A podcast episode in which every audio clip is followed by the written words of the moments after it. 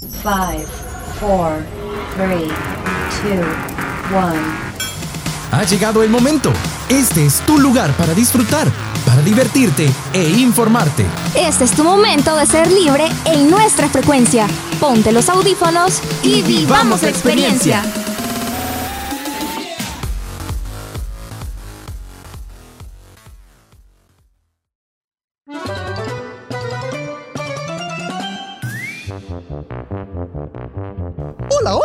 Caballeros, sean bienvenidos a la Casa del Pueblo. Digo, a, a- a nuestro honorable circo. eh, eh, no, perdón, este, a nuestra sección. Hoy habrá un nuevo material para memes. Perdonen mis queridos amigos, pero en la Casa del Pueblo siempre abordamos temas de mucho interés para todos.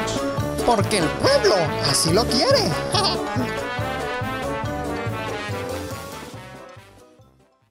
Hola queridos radioescuchas, sean todos bienvenidos a un nuevo episodio más de tu sección Pony Circo, el espacio donde hablamos de política, pero de una manera muy diferente.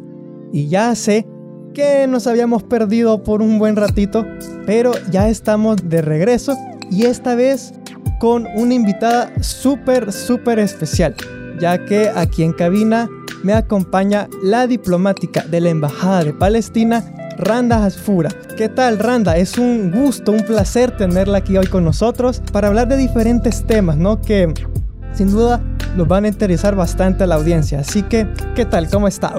Gracias Mariano, muy contenta de estar aquí, la verdad, y honrada, porque nos dan el espacio para que se hable la verdad desde el punto de vista palestino. Así es, correcto. Así que bueno, y tenemos una agenda algo apretada. Así que hay que aprovechar el tiempo y si le parece, comencemos ya con la primera pregunta. Ok, bueno, ahorita eh, con todo esto del conflicto es normal escuchar diferentes términos en, en, los, en las revistas, en los telediarios, como por ejemplo la Autoridad Nacional Palestina, la Organización para la Liberación de Palestina, Hamas. Son diferentes términos que a la larga nos podrían generar cierta confusión. Entonces eh, quisiera preguntarle cómo se organiza el, el, gobierno palestino y cómo está la administración actual de esos territorios, si nos podría aclarar más o menos cómo está. A ver, bueno, como empezamos por la parte del gobierno, no pensé que el, el conflicto como tal, pero eh, es muy básico. Cuando se crea el Estado de Israel por una resolución, o sea, por, por una división antojadiza, se puede decir, de parte de la ONU, pues Palestina se puede decir que empieza desde cero a querer levantarse, porque es un pueblo que tiene su legitimidad y que tiene derecho a su autodeterminación. Entonces, eh, pues empieza justamente uno que has mencionado, la OLP, la Organización para la Liberación, queremos liberar, liberación de Palestina. Luego, ahí en los jardines de la Casa Blanca, se firman y se dan las manos en ese entonces frente al presidente Clinton. Bajo los acuerdos de Oslo muy muy pues muy muy conocidos y a raíz de ellos pues empieza lo que es la Autoridad Nacional Palestina, la ANP, que es la que escuchamos ahora. Uh -huh, Entonces, correcto. ya existimos como gobierno, hay una estructura gubernamental tal cual, hay ministerios, uh -huh. Ministerio de Educación, Ministerio de Cultura, Ministerio de Salud, el Ministerio de Relaciones Exteriores, el Ministerio de Defensa, es decir, tenemos todos los ministerios como una estructura gubernamental como otro país, pero que no se nos respeta como tal porque si tú ves ante las Naciones Unidas solo somos un Estado observador. Hemos sí. logrado apenas eso en el 2012, solo un Estado observador. Vamos a más, queremos el reconocimiento de todos los países y es lo que estamos eh, consecutivamente eh, pues intentando y logrando. Ahora, ¿Cuál es el proceso de una OLP? Pues hemos pasado a la Autoridad Nacional Palestina. En los acuerdos de Oslo se nos dijo que en cinco años íbamos a tener la autonomía de gobierno y que en cinco años pues nos iba a respetar el Estado. O sea, íbamos a tener un Estado como tal. Israel no ha cumplido esa parte. Nosotros como palestinos hemos incluso reconocido a Israel es decir, hemos dicho, bueno, vamos a ir por las vías de la paz, la supuesta, y abro comillas, diplomacia, y hemos dicho, pues vamos allá, y hemos reconocido de alguna manera como para que se nos reconozca como Estado, y hasta el día de hoy no. ¿Quién es jamás? Jamás fue creado en 1987, o sea que tenemos que 35, 30 y 36 años de existencia tiene. Ujú. Es nació como un movimiento político. O sea que se puede decir de alguna manera para que se entiendan mejor para los radioescuchas, estamos hablando que son el partido contrario o la oposición al gobierno en turno, si se quiere entender de alguna manera. Entonces se va a entender mucho mejor. Vale, ¿qué pasa con, con Hamas? Como es un movimiento político, tiene su eh, pues su filosofía, su pensamiento, nace Claro. bajo, así como aquí tenemos diferentes partidos políticos, uno tiene tal pensamiento y tal ideal y tal objetivo, pues jamás tiene su ideal y su objetivo. ¿Qué es lo que tiene la Autoridad, Nas- eh, la Autoridad Nacional Palestina ahora? Que por cierto es la que, gracias a la Autoridad Nacional Palestina, más bien, gracias a que existe un gobierno que de alguna manera es reconocido por la ONU, porque sí, Sí. estamos reconocidos y tenemos voz, Ajá. no voto, pero voz dentro de las Naciones Unidas. Gracias a ello tenemos embajadas en todo el mundo. Claro, no estamos en todos los países, pero sí estamos en la mayoría de los países del mundo. Entonces, eh, nosotros lo que buscamos es, digámoslo así, un poco de, eh, eh, un poco no, sino que buscamos la independencia, pero nos vamos por la vía de la diplomacia, por la vía de la paz. Cosa que, por decirlo de alguna manera, eh, el- la oposición, en este caso sería jamás, pues no. Ahora bien, ¿qué compartimos en común? Que vivimos bajo ocupación, que llevamos 75 años exactos, porque en 1948 se crea el Estado de Israel, tenemos 75 años de sufrimiento. Sí. Entonces, ¿qué, qué sufrimos ambos? Sufrimos ocupación y un asedio, un asedio y un infierno absoluto, si lo quiero decir en palabras mayores, por lo que sucede este mes. Es, Sí. una cosa eh, inhumana. Es que ya ni siquiera estamos hablando de guerra y las mal llamados conflictos. No, no, no, no. Es, es una deshumanización al palestino. Sí. Y cuando digo deshumanización es que hieren a tantos miles de palestinos, se están recuperando apenas en el hospital y cae una bomba en el hospital y Sí. les mata. Entonces alguien me tendré que explicar eso porque mi cere- mi razonamiento no... no. Las, las noticias que se ven realmente son, son trágicas, sea, donde hay bombardeos indiscriminados realmente. Y, y sí, tristemente el, el número de fallecidos y las desgracias va, va en aumento. Mencionó algo bien interesante de los acuerdos de Oslo. Yo me acuerdo que vi una película que se llama Oslo, no sé si de casualidad la ha visto.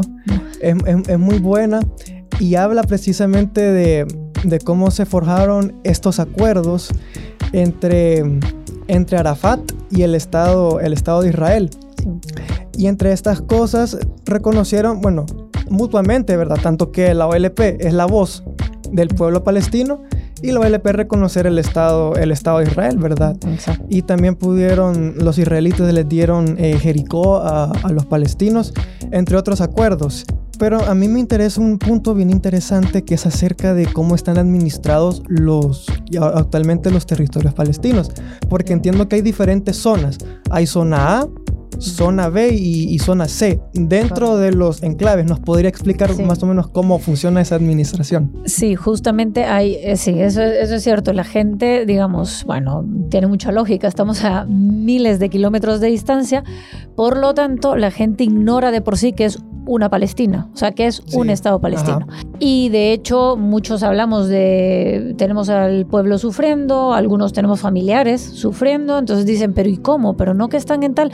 Entonces ya se les explica la- los dos territorios ocupados que usted como ustedes porque si han visto el mapa entenderán que está franja, eh, la franja, perdón, Gaza en una franja, Ujú. ¿no? Que está del lado del, del Mediterráneo y por el otro lado el, bueno, le han llamado así porque así quedó estipulado gracias a los acuerdos, Cisjordania.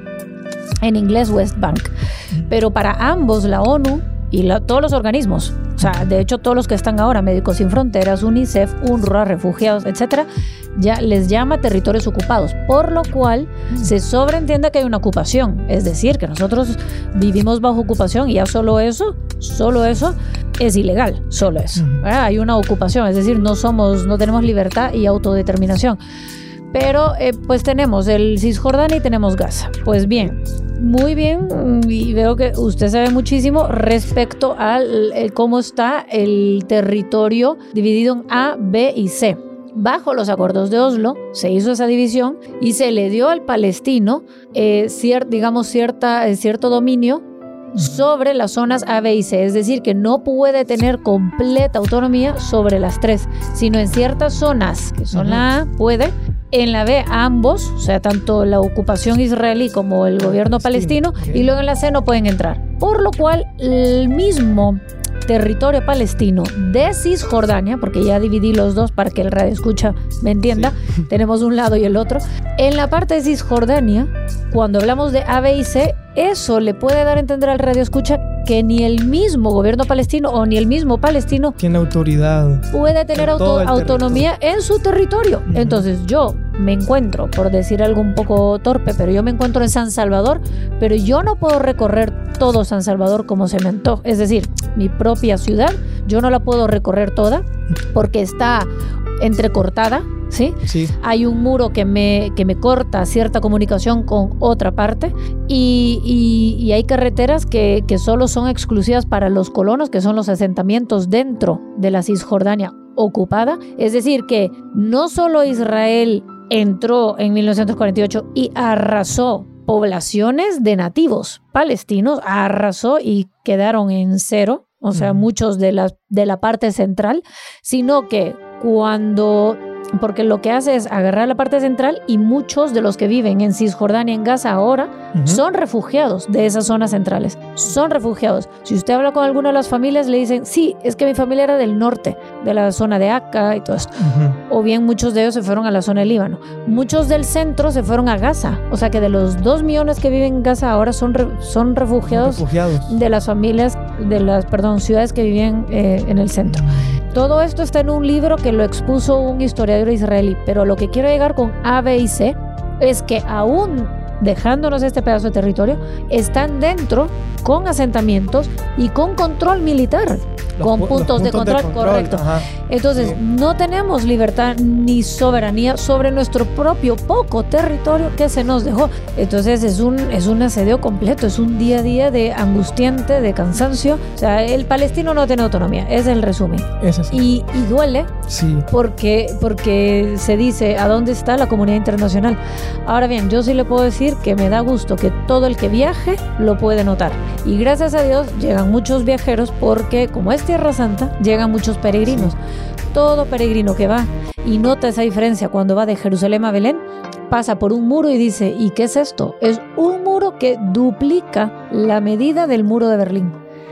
¿En serio? Eh, sí, Mm. el muro tiene una altura que duplica el de Berlín y obviamente ha cortado eh, la misma ciudad, las mismas ciudades de Cisjordania.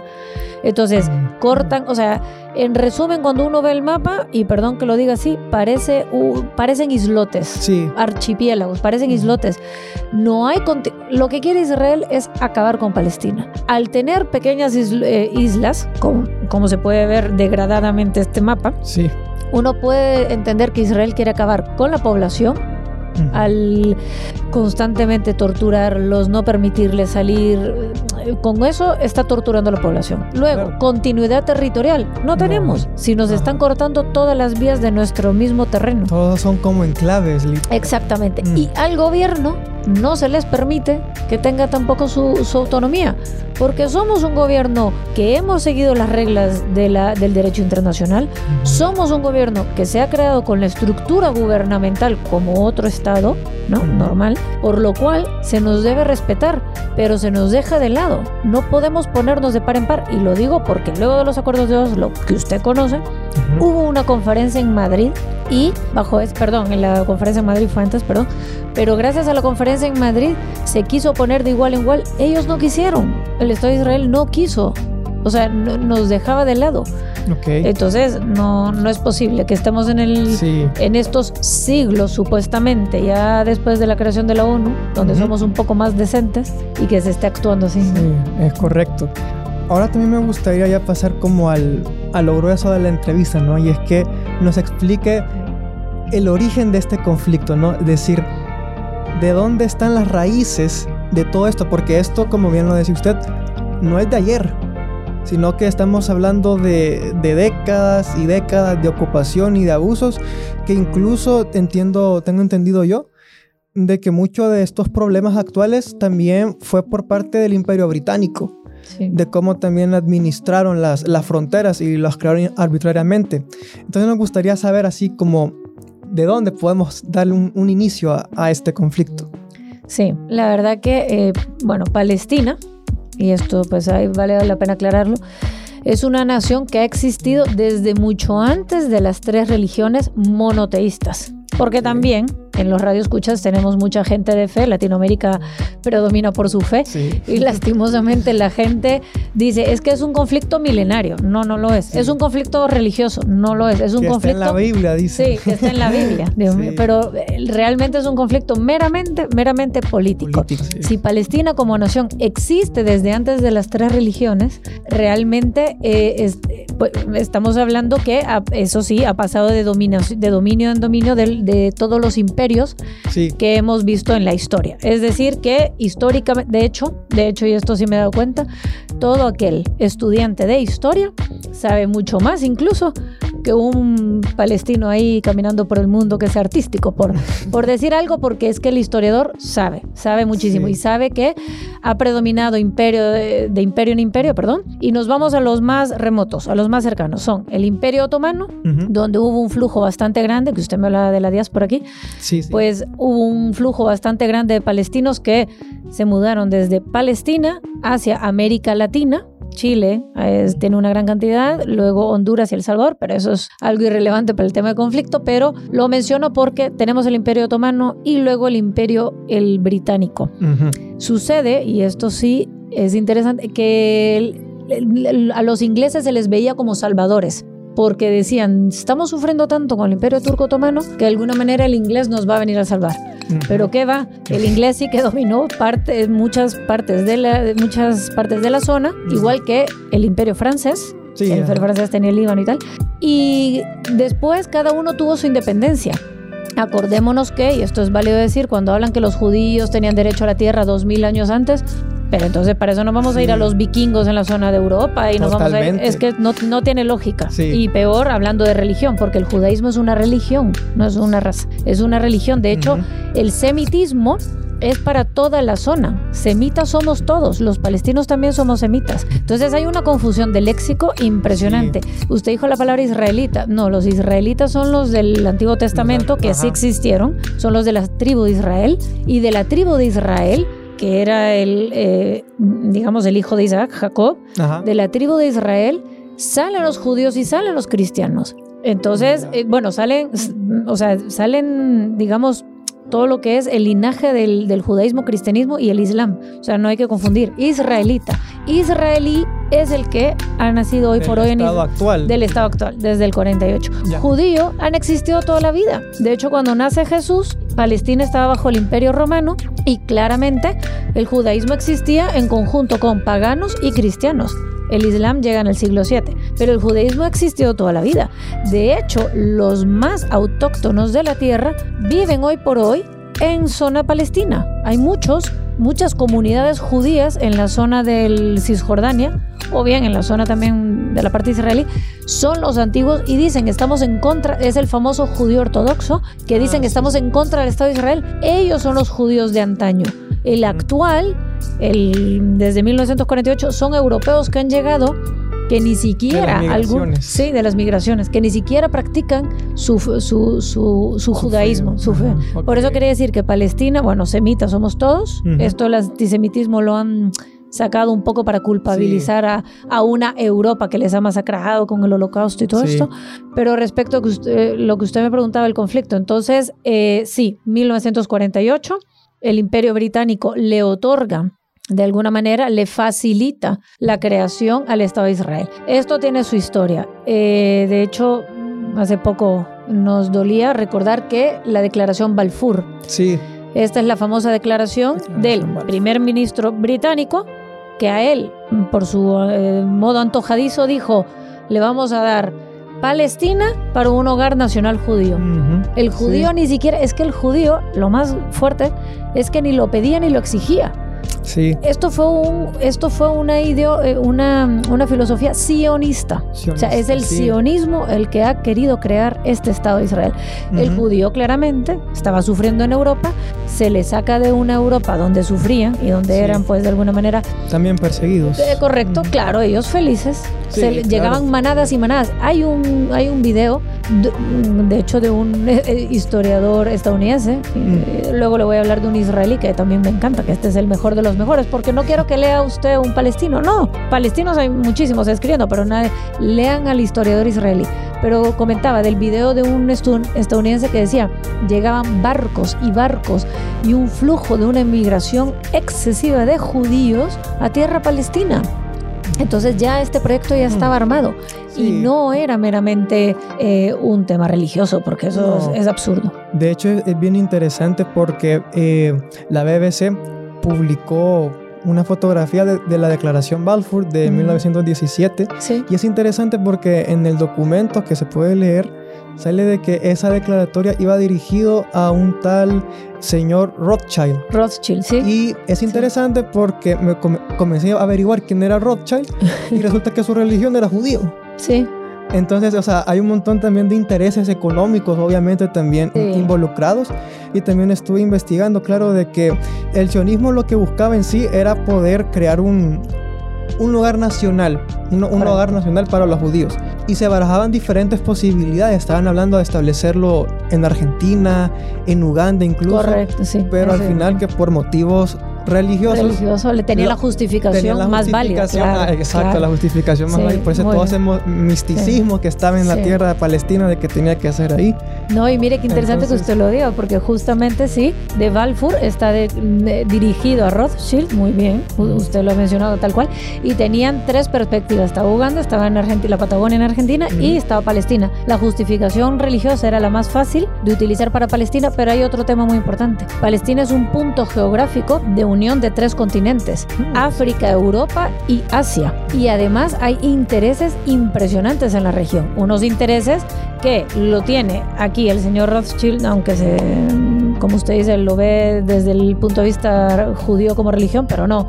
Aquí hay intereses más allá que lo tiene el sionismo y por lógica por detrás va Estados Unidos. Sí. Hay intereses muy grandes en la región, ya sabemos el petróleo. O sea que es, es un poco de mala suerte lo que, ¿no? La región, porque al tener el petróleo y Gaza, hay una cosa interesante, que esto muchos historiadores lo dicen, pero se caen esas páginas. Yo cada vez que sale alguna noticia, luego lo busco y ya no están. En Gaza hay una una cantidad de gas natural, el recurso es de hecho virgen, hay una cantidad de gas natural que no, eh, no se ha explotado y entonces claramente hay muchos intereses Sí. económicos en la región, muchísimos. Estados Unidos, imagínese usted, está llevando una cantidad de buques y de las bases militares las está acrecentando en la zona para matar a quién? A civiles. No tiene lógica, Sí. no tiene lógica. ¿Cuál es el interés de Estados Unidos de estar llevando tanto armamento y tanta, o sea, porque le está inyectando de armamento cada vez más a Israel para luchar?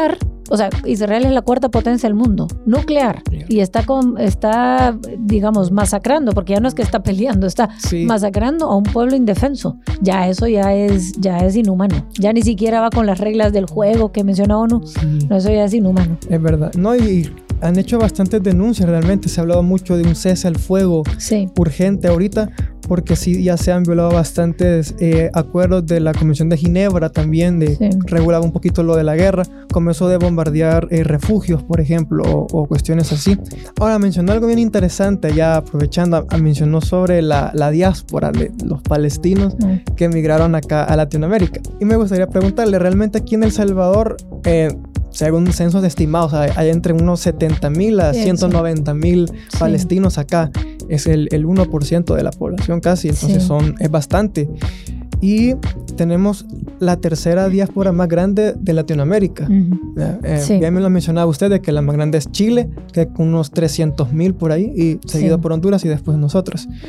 Entonces, me gustaría preguntarle cuáles fueron las causas que fomentaron esa migración y también por qué decidieron establecerse aquí en El Salvador. O sea, si uno lo ve así como Ah. fríamente, es como El Salvador, un país de que a finales del siglo XIX, principios del XX, era un país sin mayor relevancia realmente y era chiquito. Sí. Entonces, ¿por qué, por qué era el destino de, de, de? Me- me de Palestina. Bueno, la verdad que la región siempre ha estado, este, este es el problema, la región siempre con constantes guerras, constantes, pues bueno, ya, ya lo sabemos, ya lo hemos hablado, ¿no? Las constantes guerras de la región. El imperio otomano es el que dominaba en esa época. Mire qué interesante, porque le dije que en la época de Jesús el imperio romano. Ahora luego nos vamos a la época del flujo migratorio y hablamos del imperio otomano. Por eso venían muchos con pasaporte turco y se les tildaba de, De turcos. turcos. A ver, una, mm, para decirlo rápidamente, una mm, importancia exclusiva en El Salvador, no. Era más bien era, eh, huir de la zona y América estaba en ese entonces en la relevancia económica, o sea, el- eh, era, el, era el auge del momento, América. ok. Entonces, de hecho, se quedaron con esa expresión, América, vámonos a América. Entonces, para ellos América era el continente, claro está, no Sí. Estados Unidos, América. Y de hecho, pasaron, pasaron por una Europa que estaba destrozada, Primera Guerra Mundial. Se empezaba a dar, ¿no? La Primera Guerra Mundial. Estamos hablando que muchos de los que vinieron, vinieron entre 1900 y 1915. Ese era como el rango de los años en los que vinieron. Ah, Pues claro, hablamos de una, de una, eh, de una Primera Guerra Mundial que se estaba desarrollando en 1914, ¿no? Y, la idea era huir. Entonces Europa estaba mal, por lo cual era huir aún más, ¿no? Entonces pasaron por Europa mm, desde Francia y de ciertos puertos portugueses incluso salían barcos en destino a América. Muchos supuestamente, muchos de esos barcos iban a Sudamérica y porque estas eran los que venían de la zona de Belén, eh, Betzajur y, y Betjala, esta era la zona mayoritaria. Muchos también de otras zonas de Palestina también llegaron a Estados Unidos. Pero quiero decirle que supuestamente El Salvador se entiende como un punto de, de parada. Algunos lo entienden así. De hecho, puede ser que, eh, digamos, paraban en el puerto de, de la zona de Honduras. Muchos vinieron desde Honduras andando hasta acá. Es decir, bueno, con burros en aquel Mm. entonces. Sí, sí. Y, y el puerto de Honduras es el que recibió la mayoría. Y desde ahí llegaron muchísimos y desde Honduras se desplazaban hacia El Salvador, se entiende. Ahora, lo importante es que venían a América huyendo un poco del hambre De la y de la guerra, porque sí hay que decirlo que en ese entonces los turcos utilizaban a muchos cristianos también. guerra. Sí, sí. Ahora, ahora yo aclaro el punto. Ahora sufren todos, o sea, musulmanes y cristianos en su mayoría y el poco judío que también está en la parte palestina. Pero en ese entonces sí, el cristiano es el que mayoritariamente salió y el 90% de la migración que tenemos aquí, perdón, de, la, de los que tenemos aquí, la diáspora, somos pues palestinos cristianos.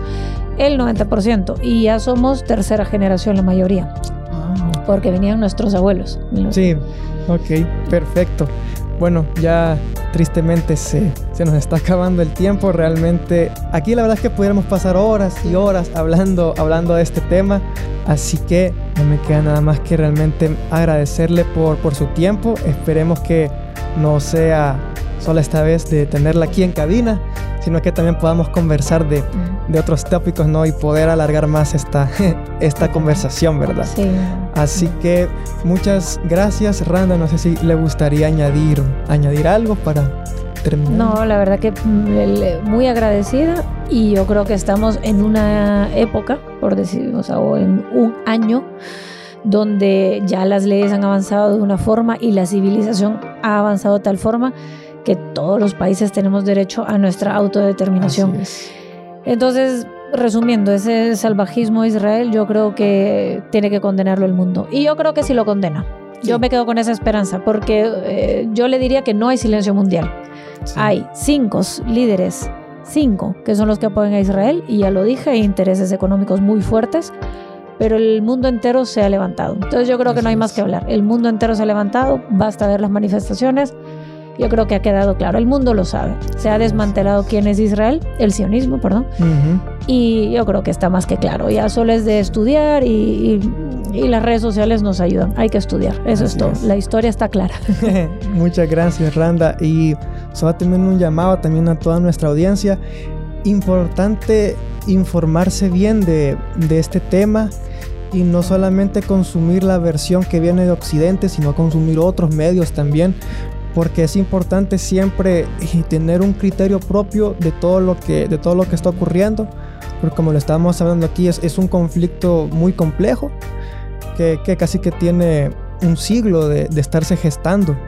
Entonces eso y desde Pan y Circo no podemos hacer más que solidarizarnos realmente con, con todas las víctimas de, de este conflicto y esperar realmente que, que pueda reinar la paz y un, y un cese al fuego. Así que bueno, no me queda también más que agradecerle también a nuestra audiencia por escucharnos en un episodio más. Recuerden que nos estaremos encontrando en el próximo capítulo con más política, más sarcasmo y por supuesto estén pendientes de futuras emisiones porque estamos en un festival muy interesante aquí en Frecuencia Libre. Así que hasta la próxima. Gracias, hermoso público. Se da por terminada esta sesión plenaria. Eh, eh, digo, digo, la sección. ¡Ay, qué maravilloso! Nunca habíamos oído algo así. Hasta el próximo pan y circo. No mencionaste el jefe. Tonto.